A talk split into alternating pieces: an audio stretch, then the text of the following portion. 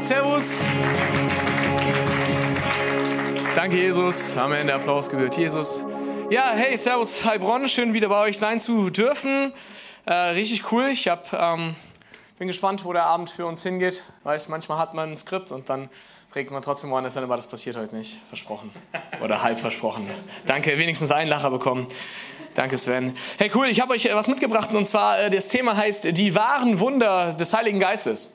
Ähm, es gibt im äh, Neuen Testament so eine Auflistung, eine Aufreihung von Gaben des Geistes oder, oder auch natürlichen Gaben und Diensten, die in der Gemeinde oder in der Kirche Gottes stattfinden und auch ähm, Diensttitel und die finden wir in Epheser 5 und 6, die finden wir äh, äh, eben im 1. Korinther äh, 12 und ähm, jeder, der äh, sich so mit den Gaben des Heiligen Geistes oder mit den Geistesgaben beschäftigt hat, der kommt nicht darüber hinweg, auch Kapitel 12 des 1. Korintherbriefs aufzuschlagen. Warum? Weil es so eine Auflistung gibt, was der Heilige Geist denn so viel Gaben schenkt.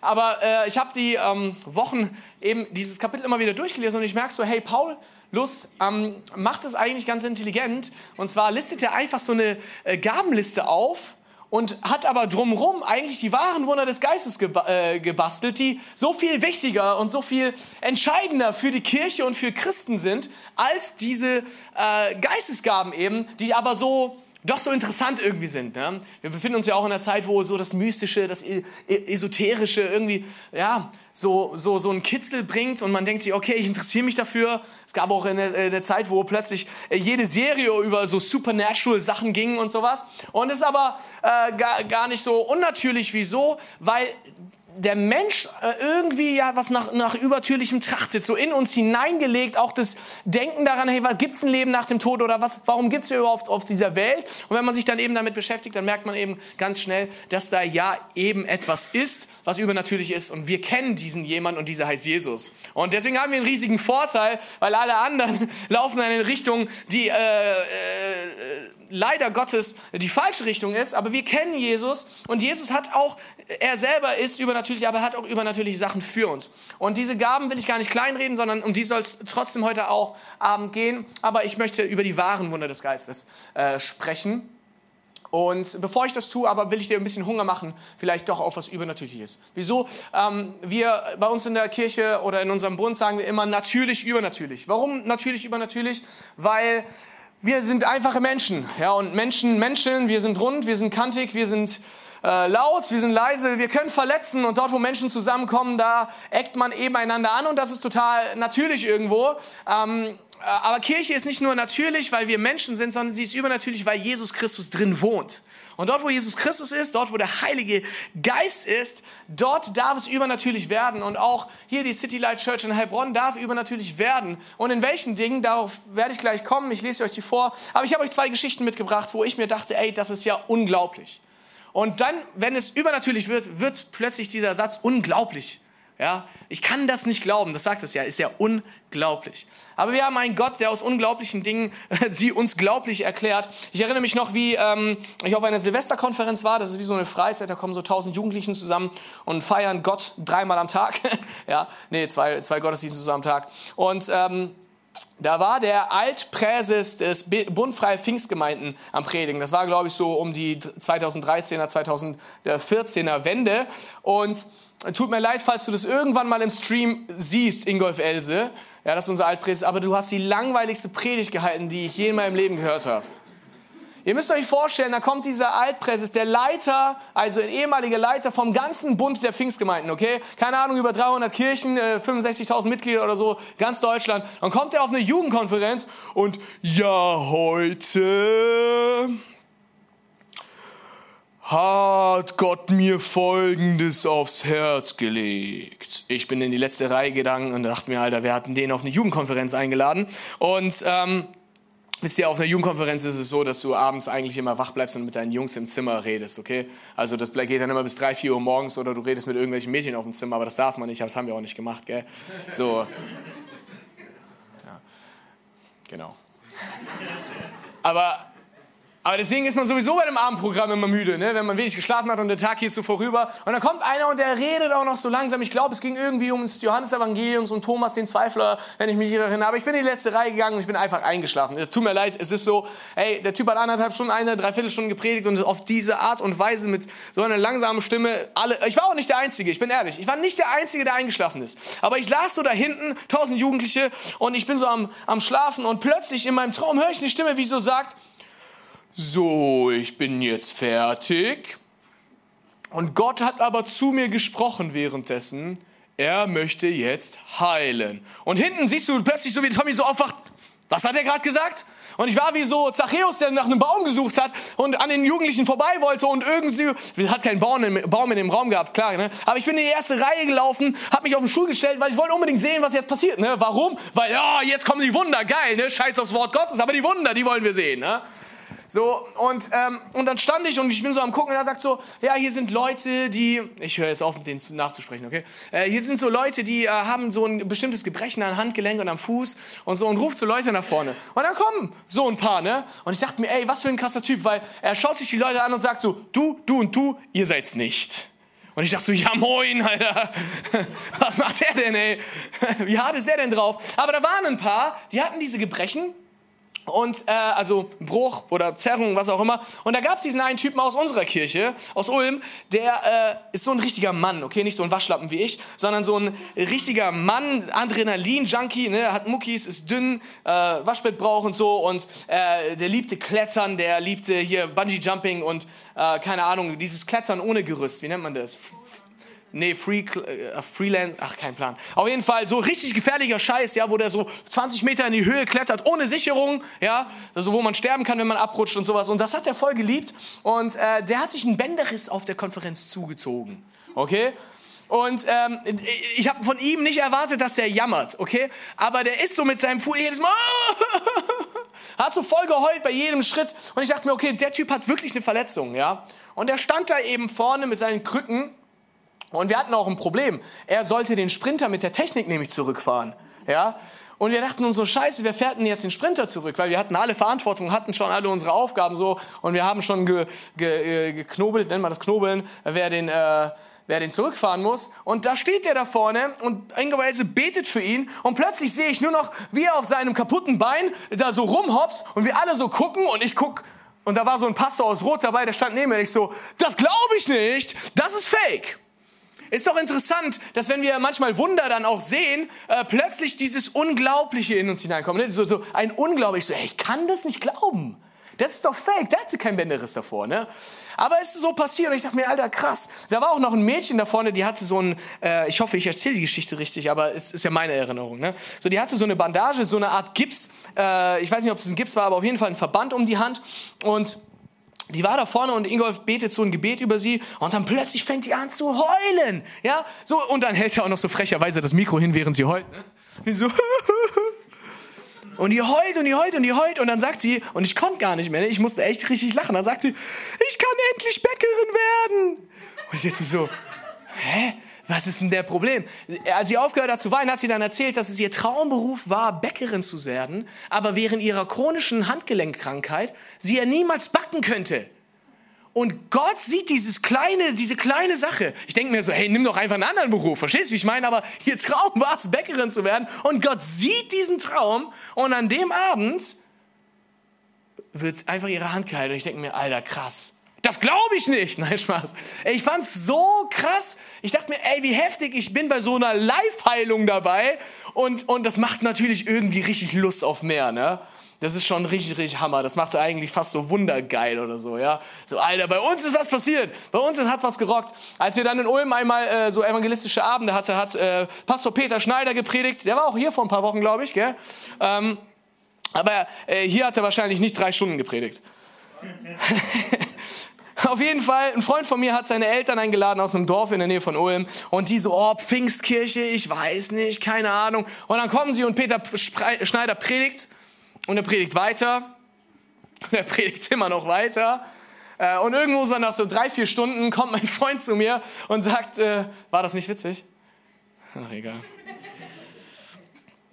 Auf jeden Fall kommt mein Freund zu mir und sagt so, hey, du glaubst mir nicht, was passiert ist. Ich so, nein, aber du erzählst mir jetzt bestimmt, ne?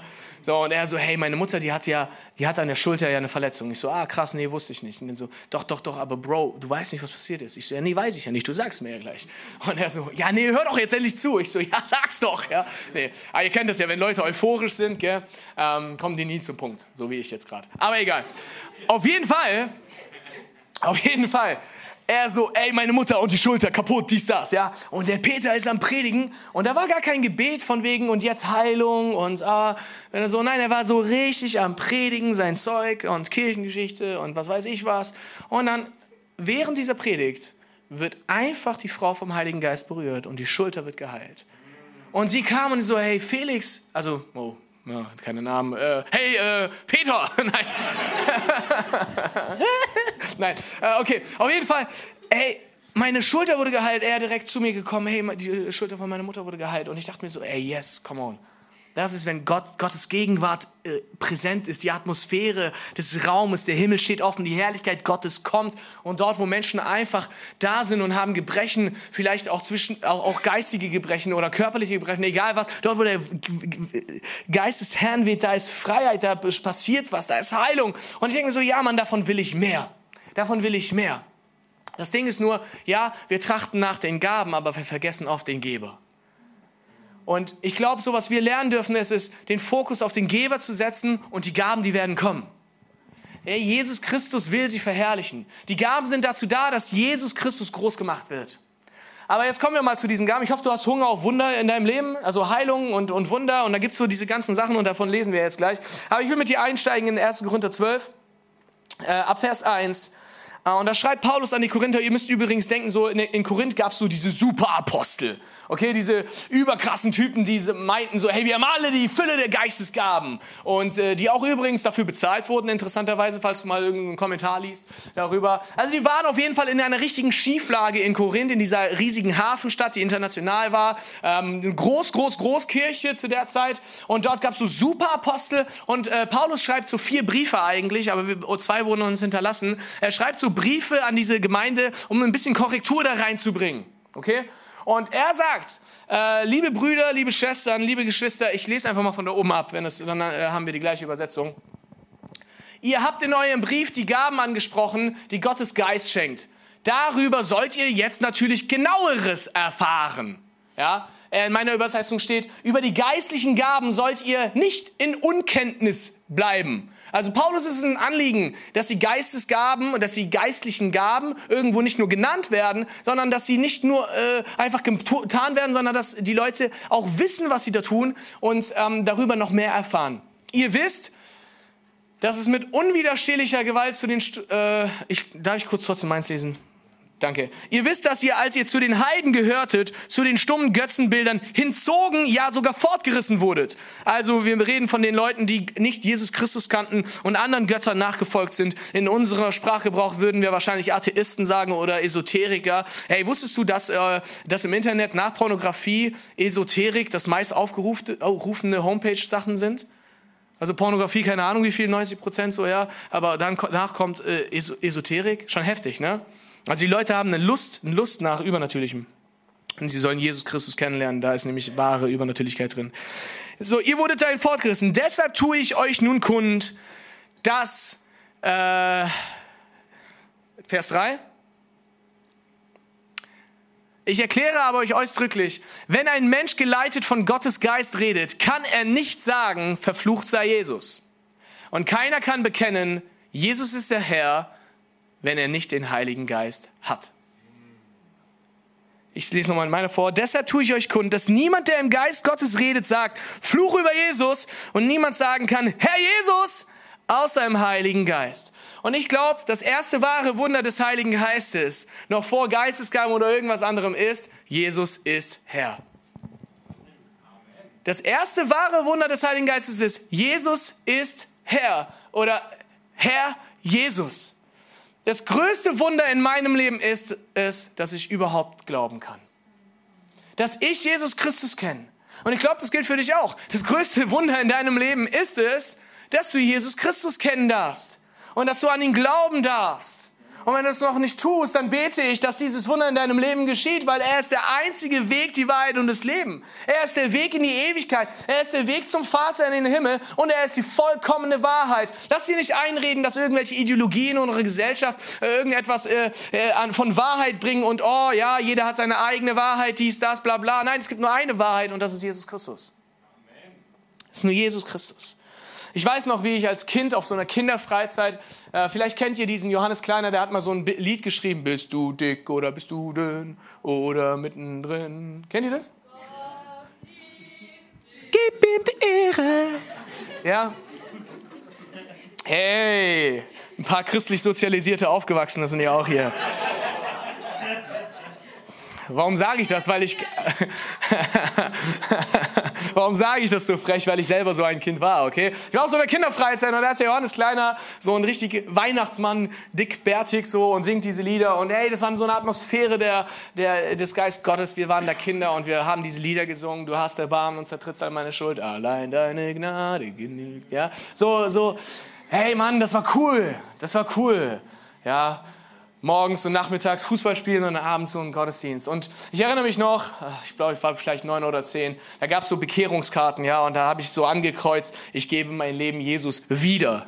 Wieso? Weil ich dachte, ich hätte das schon längst getan, aber ich, ich erinnere mich nie, zumindest, dass ich es jemals davor getan habe, aber ich erinnere mich an diese Karte, da stand Johannes 5, Vers 24 drauf, wahrlich, wahrlich, ich sage euch, wer an mich glaubt, hat die Schwelle vom Tod zum Leben schon längst überschritten. Und äh, ich habe mit Johannes Kleiner das Übergabegebet gesprochen.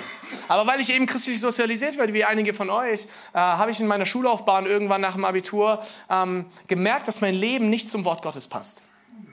Dass mein Leben nicht zu dem passt, was ich in der Kirche höre, was ich in der Kirche auch irgendwie wiedergeben will an Jüngere. Ich habe gemerkt, das passt nicht zusammen, wie ich lebe und mit Jesus das war ja konträr. Und ich habe wahrscheinlich die schlechteste Entscheidung meines Lebens getroffen und gesagt, ja gut, dann gehe ich halt nicht mehr zu die Kirche und folge auch Jesus nicht mehr nach, weil es passt nicht zu dem, wie ich lebe. Aber das Leben ist geil, äh, aber das ist ein Trugschluss.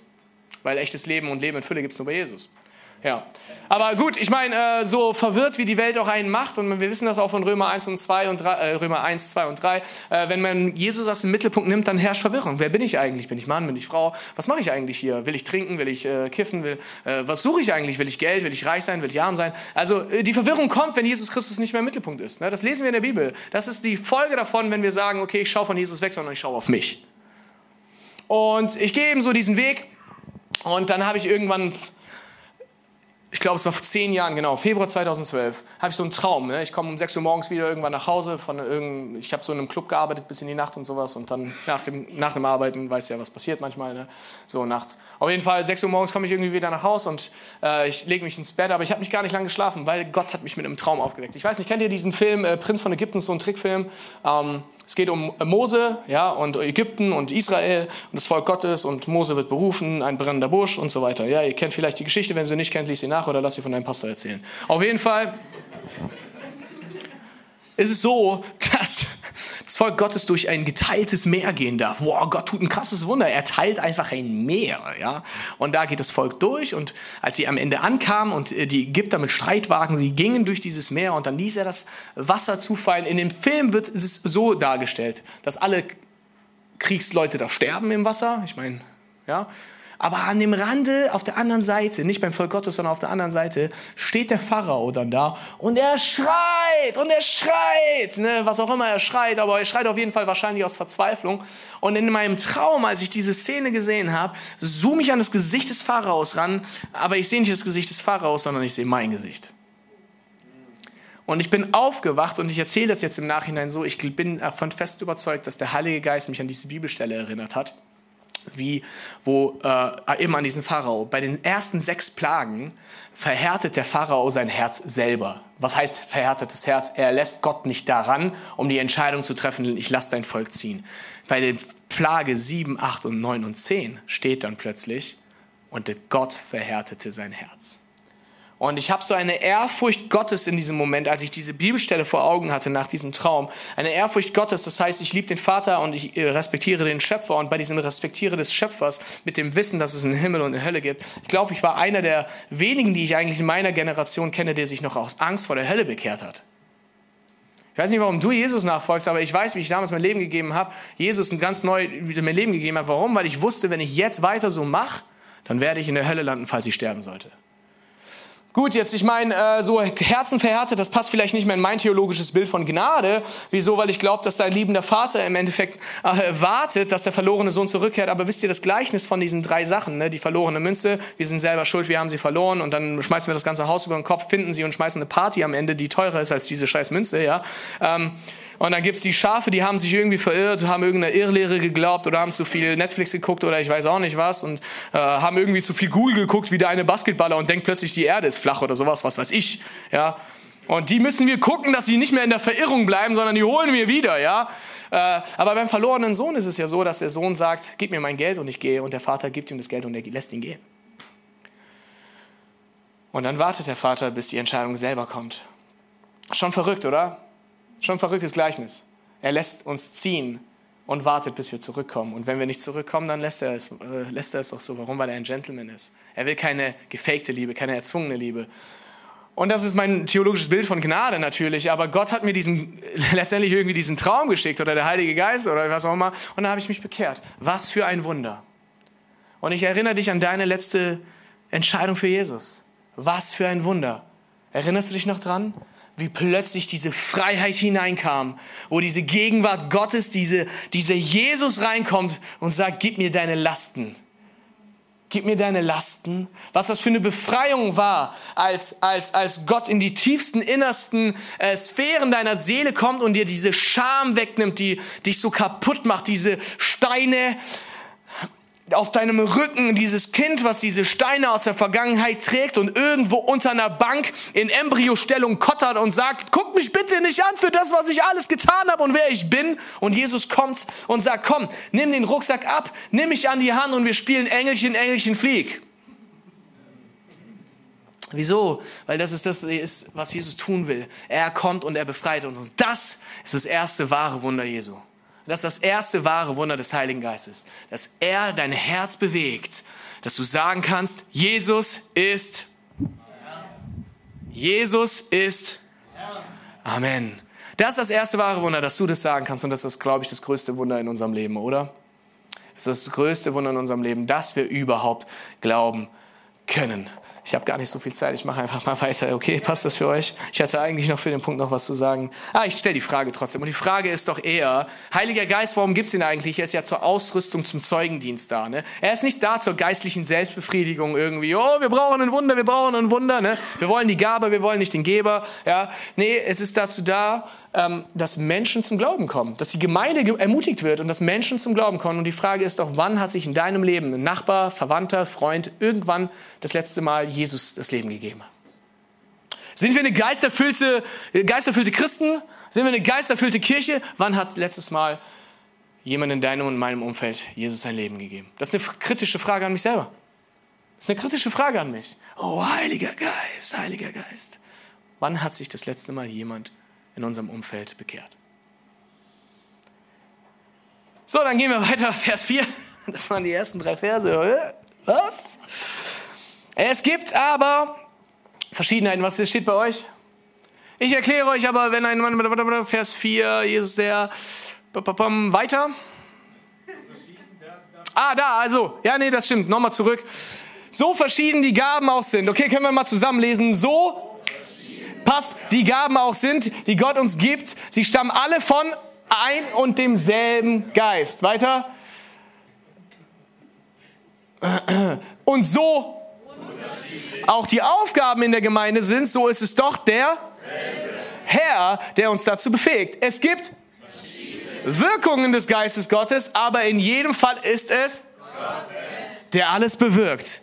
Also eigentlich steht immer das gleiche griechische Wort auch hier und auch das gleiche deutsche Wort in der alten Übersetzung. Es gibt Verschiedenheiten, bla bla bla und ein. Es gibt Verschiedenheiten, bla bla bla, aber einer. Aber es sind Verschiedenheiten, bla bla bla, aber einer.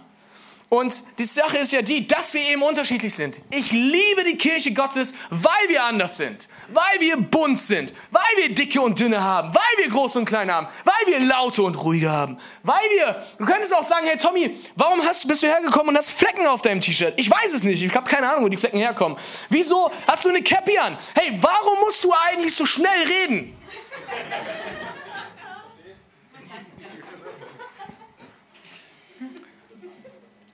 Weil ich keine Zeit habe bei euch. Nein, Spaß.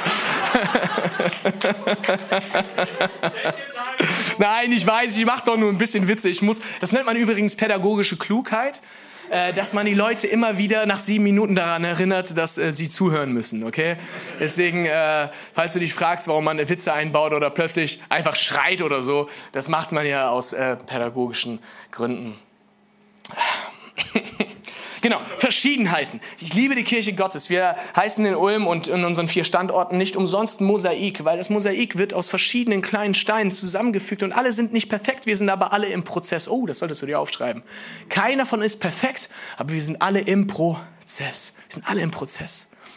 Die Frage ist auch nicht, wo du stehst, sondern in welche Richtung du läufst. Wenn du nicht in Richtung Jesus läufst, dann ist es schlecht, ja?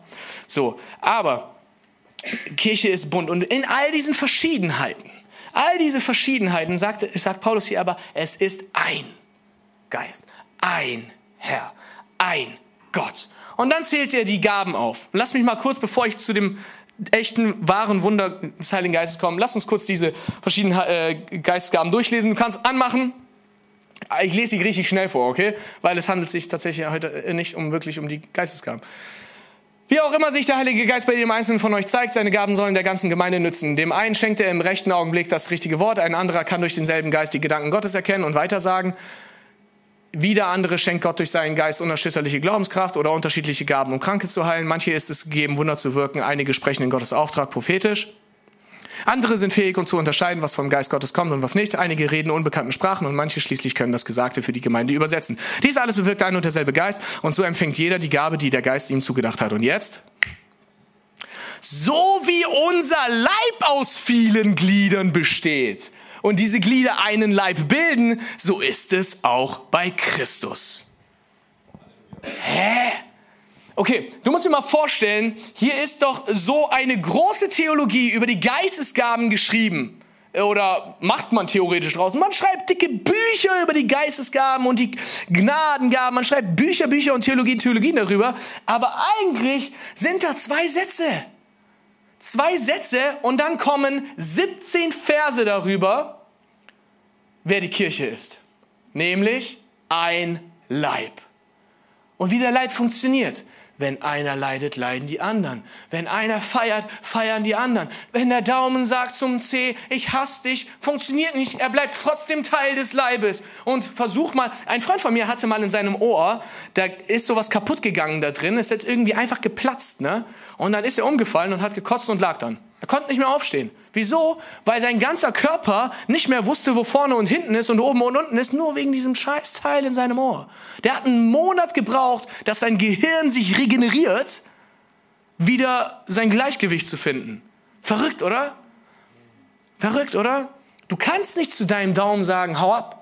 Ja, kannst nicht sagen, oh, Auge verschwinde und ich kann trotzdem sehen oder so. Nee, so funktioniert ein Körper nicht. Und der Paulus schreibt hier, nach diesen zwei Sätzen über die Geistesgaben, die ja in der Gemeinde herrschen sollen, einen 17 Versen langen Text darüber, wie der Leib Gottes funktioniert, wie die Kirche zu funktionieren hat als Einheit. Und das zweite wahre Wunder des Heiligen Geistes aus diesem Text würde ich eigentlich einfach mal so hier äh, theologischer Versuch, das mal auszulegen, ja, würde ich sagen, ist Einheit. Ist Einheit. Hey, wir sind so verschieden. Ich habe ähm, äh, hier so einen Satz. Ähm, ein Gott, der dafür sorgt, dass bei jedem Schneefall und bei den Abermilliarden an Schneeflocken, die seit dem Beginn der Welt auf die Erde gerieselt sind, keine einzige aussah wie die andere. So unterschiedlich sind wir. Schau mal, du musst dir mal geben, wenn der Schnee fällt, jede einzelne Flocke ist anders. So ist die Verschiedenheit und so sind auch wir. Hey, vielleicht hast du auf Instagram mal gesehen, äh, ich bin ein Filmliebhaber, deswegen äh, poppt bei mir auch immer irgendwelche Schauspieler auf. Da suchen die nach diesen Dubeln von Schauspielern auf dieser Welt, die so ähnlich aussehen wie. Aber das Ding ist, sie sind nicht gleich. Und wir sind eine Kirche aus unterschiedlichen Leuten, aber berufen zur Einheit. Berufen zu einer Einheit. Und wisst ihr, wo unsere Unterschiedlichkeit am geilsten zusammenkommt und die Einheit am besten beschrieben ist? Wie heißt Gott? Was würdest du sagen? Lass einfach mal kurz reinrufen. Oder wie stellt sich Gott in der Bibel vor? Interaktion. Retter ist richtig, Heiler ist richtig. Aber was ist sein Name? Uh. Ja, hier, wir hatten den brennenden Busch vorher. Ne? Mose fragt Gott, wenn ich, wenn ich zu den Leuten gehe und sage, wer hat mich geschickt, was soll ich denn sagen? Und dann sagt er, ja, ich bin der ich bin. Schlag mal Offenbarung 22 auf. Ich will heute keine komische Lehre irgendwie verzapfen, aber ich fand diesen Gedanken interessant. Es ist einfach ein Gedanke, okay? Es ist einfach ein Gedanke, den du vielleicht mal mitnimmst, darüber nachdenkst. In Offenbarung 22 steht, der Thron Gottes und des Lammes wird in, die Stadt, in der Stadt stehen und seine Knechte werden ihm dienen. Sie werden sein Angesicht schauen und sein Name wird auf ihrer Stirn stehen. Was wird auf ihrer Stirn stehen? So, jetzt müssen wir ganz vorsichtig sein. Keiner von uns wird jemals Gott sein, okay?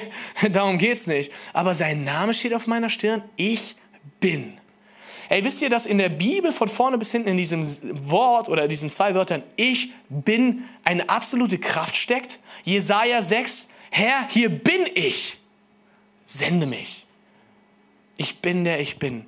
Ich glaube, dass Einheit in der Kirche nur deswegen möglich ist, weil jeder, der kommt und Jesus nachfolgt, nicht nur Jesus als Fundament hat, nein, sondern in diesen Prozess hineinkommt, zu dem Menschen zu werden, wie dich Gott eigentlich erdacht hat.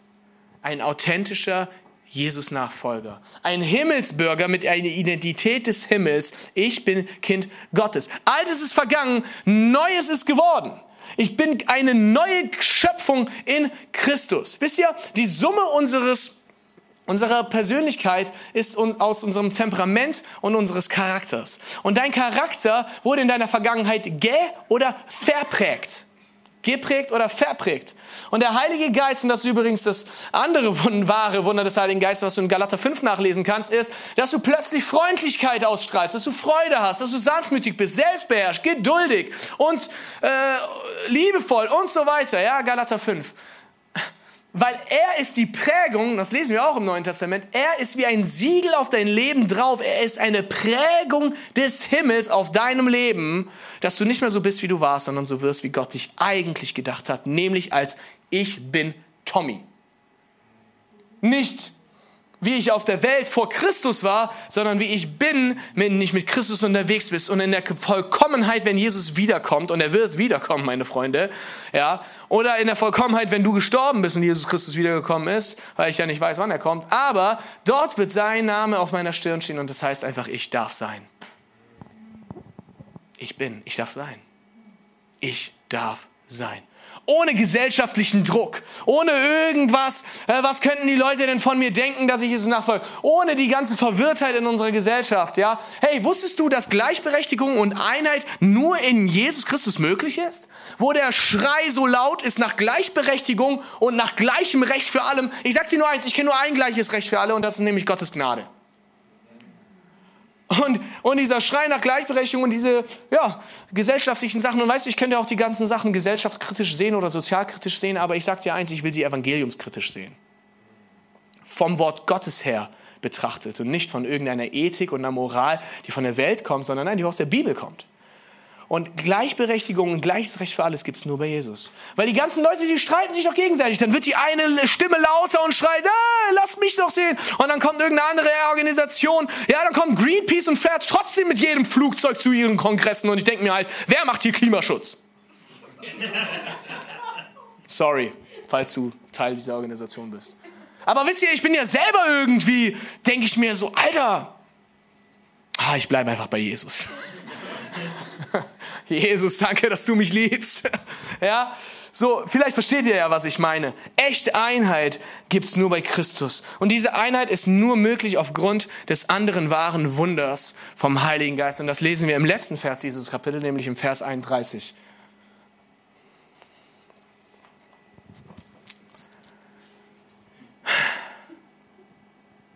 Jeder Einzelne soll sich um die Gaben bemühen, die der Gemeinde am meisten nützen. Und jetzt aber, liebe Korinther, hey, jetzt Heilbronn! Äh, ja. ja. Ich bin so viel woanders. Heilbronn ist richtig, gell? Jetzt Heilbronn! Zeige ich euch den einzigartigen Weg. Ich lese mal kurz mal bei mir.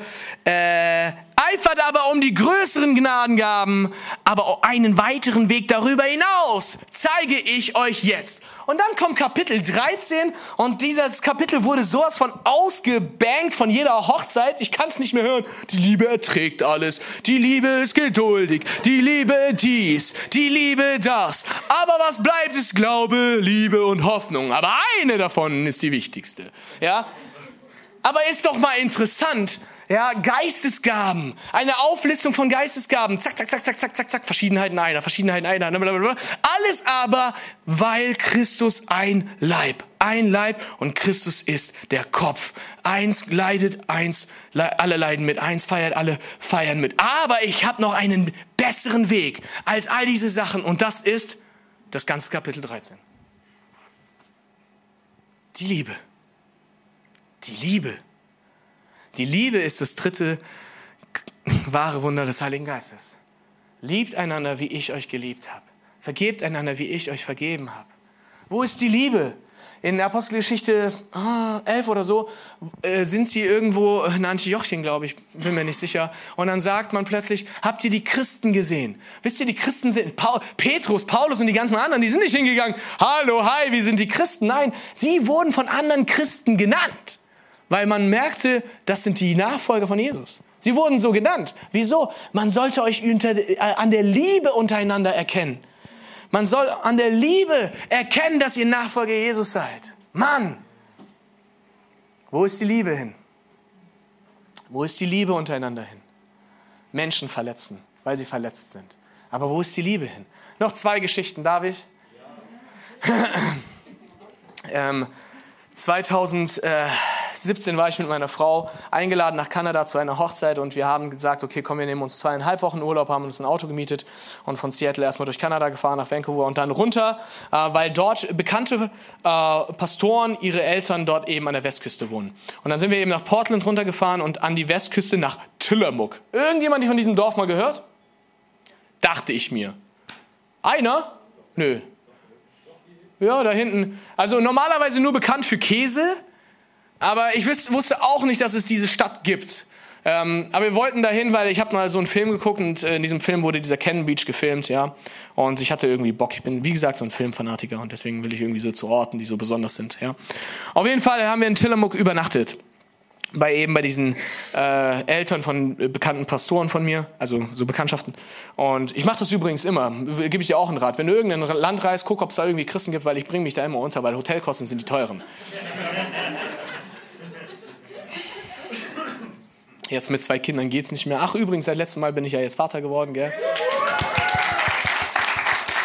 Meine Frau, ich sage euch, das ist eine Heldin, die hat ein 57 Zentimeter langes und 4,8 schweres Baby auf die Welt gebracht. Ohne PDA.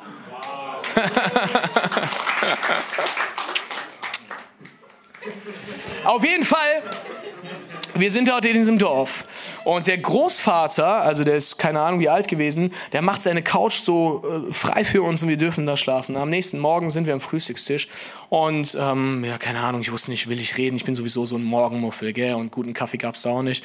Auf jeden Fall spricht der Großvater mich da irgendwie an ne, und sagt so, hey, du bist Deutscher. Also alles auf Englisch, ich übersetze mal, ja. Ähm,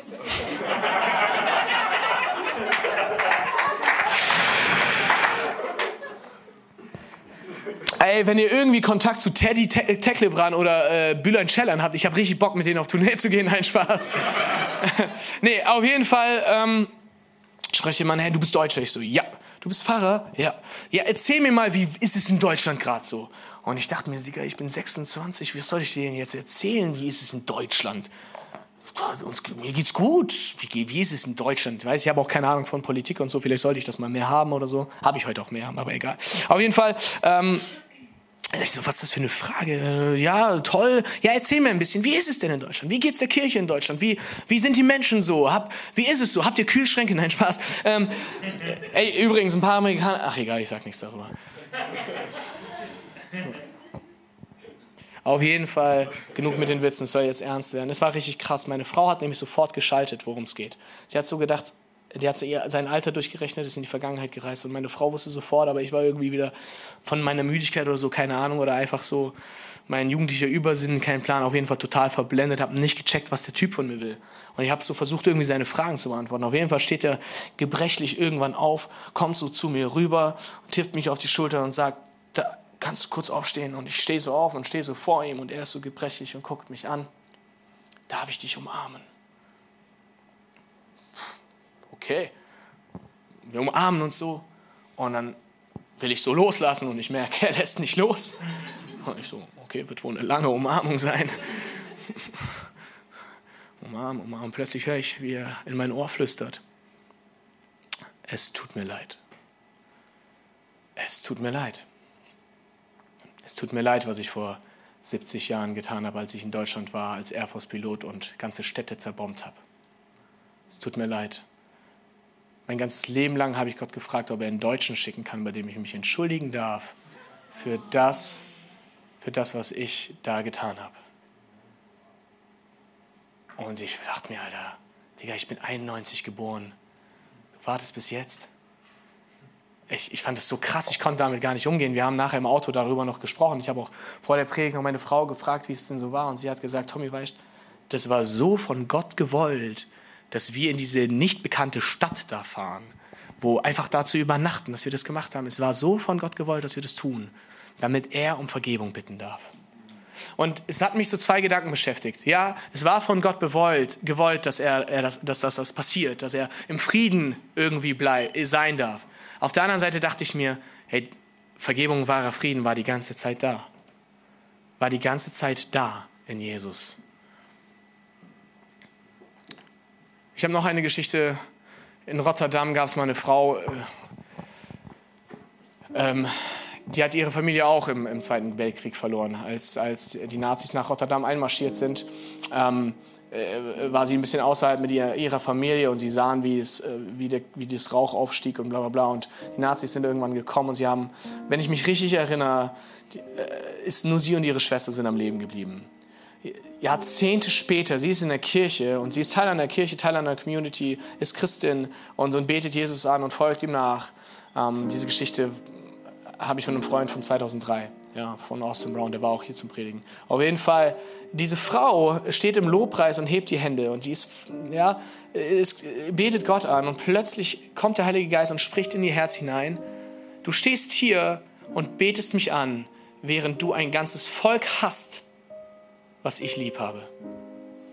Sie hat nämlich die ganze Zeit einen Hass auf Deutsche gehabt.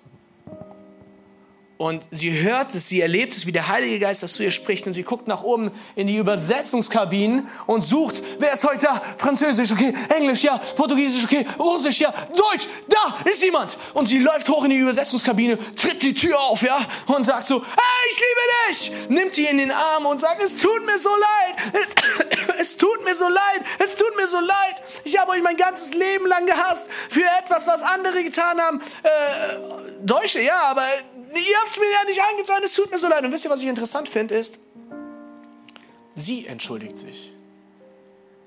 Nicht, sie erwartet eine Entschuldigung für das, was man ihrer Familie angetan hat. Nein, sie entschuldigt sich für den Hass, den sie hatte aufgrund etwas, was andere getan haben. Und in der Bibel steht, wem viel vergeben wurde, der kann viel lieben. Und es steht, liebt einander, wie ich euch geliebt habe, vergebt einander, wie ich euch vergeben habe. Und ähm, Einheit, ja. Wir glauben an Jesus, großes Wunder, ja. Liebe, großes Wunder, ja. Aber dass ich glauben darf, ist doch die Grundlage meines Glaubens ist Vergebung. Und dann kann in der Kirche passieren, passieren wie, oh, du hast aber heute Scheiß gesungen, ey. Ich singe nie wieder. Und du hast mir nicht Hallo gesagt. Digga, Alter, 400 Leute in der Kirche. Ich habe dir einmal nicht Hallo gesagt. Sorry, ey. Ja? Können auch nur 10 sein. Oh, ich habe vergessen, die Hallo gesagt. Oh, tut mir leid. Aber das Problem bei Schwaben, sind wir im Schwabenland eigentlich? Entschuldigung. Ich bin ein Rheinländer mit Migrationshintergrund, verzeih mir, okay? schau mal, schau mal, das Ding ist doch folgendes wir haben Probleme zu erzählen, warum wir verletzt sind und fressen es in uns rein. Und zehn Jahre später kommt heraus, deswegen, weil du mir damals nicht Hallo gesagt hast. Ich denke mir, Alter, hör dir mal diese Geschichten von diesem Opa an. Hör dir mal diese Geschichte von dieser Frau in Rotterdam an, Alter. Das sind, das sind Sachen, ey. Wisst ihr, alle Sünde trennen uns vor Gott, aber nicht jede Sünde ist gleich. Die Konsequenzen, die wir auf der Erde für manche Sünde tragen werden, die sind gewaltiger, als wenn du gelogen hast oder so. Oder mal ein Hallo nicht gesagt hast. Und ich dachte mir, ich denke mir so, ey, wenn solche Sachen vergeben werden können, dann können auch in dieser Einheit, die es hier doch geben sollte, ja, äh, da könnte man doch vergeben, oder nicht? Könnte man doch vergeben. Und manchmal braucht es auch keine Entschuldigung, damit du einfach vergeben kannst. Weil, wenn du eine Entschuldigung erwartest, muss ich dir ehrlich sagen, ich glaube, das ist eher Stolz.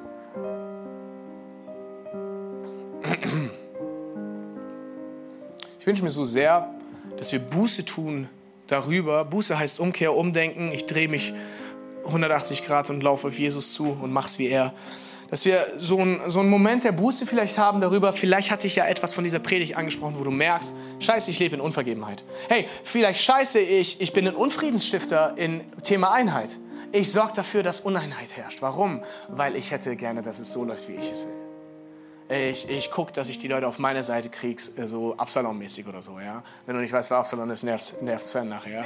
So, aber äh, schau mal, das Ding ist doch folgendes, vergebt einander, wie ich euch vergeben habe, liebt einander, wie ich euch geliebt habe, sagt Jesus. Das große Wunder des Heiligen Geistes, das wahre Wunder des Heiligen Geistes ist Bekehrung, Einheit, Liebe, Vergebung, Veränderung. Gott verändert uns. Ja.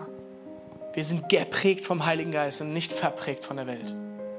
Das heißt, wir leben nach anderen Maßstäben und der Maßstab ist Vergebung. Der Maßstab ist Gnade. Gerechtigkeit aus Gnade. Nicht Gerechtigkeit aus Kampf. Gerechtigkeit aus Ideologie. Oh. Gerechtigkeit aus Gnade. Gerechtigkeit aus Gnade. Und vielleicht ist es ja irgendein Wunderpunkt an deinem Herzen angetroffen. Hey, heute ist ein Abend, wo du Buße tun kannst darüber und sagst, Gott, ich danke für deine Vergebung. Ich werde jetzt vergeben. Und ich werde jetzt in Freiheit leben durch diese Vergebung. Amen. Amen. Ich mache jetzt auch keine Befragung, Hand. Du weißt, wo du angesprochen wurdest. Ich weiß, wo ich mich angesprochen habe selber, ja. Mach dein Ding mit Jesus und bring's vor den Thron Gottes. Und ich denke, es gibt jetzt einen Song, gell, wo du das machen kannst mit Gott. Mach das einfach mit Jesus. Lass es nicht in deinem Herzen zur Bitterkeit. Ey, in Hebräer 11 oder 12, da geht es um Esau. Und dann sagt er, er war verloren aufgrund der bitteren Wurzel in seinem Herzen.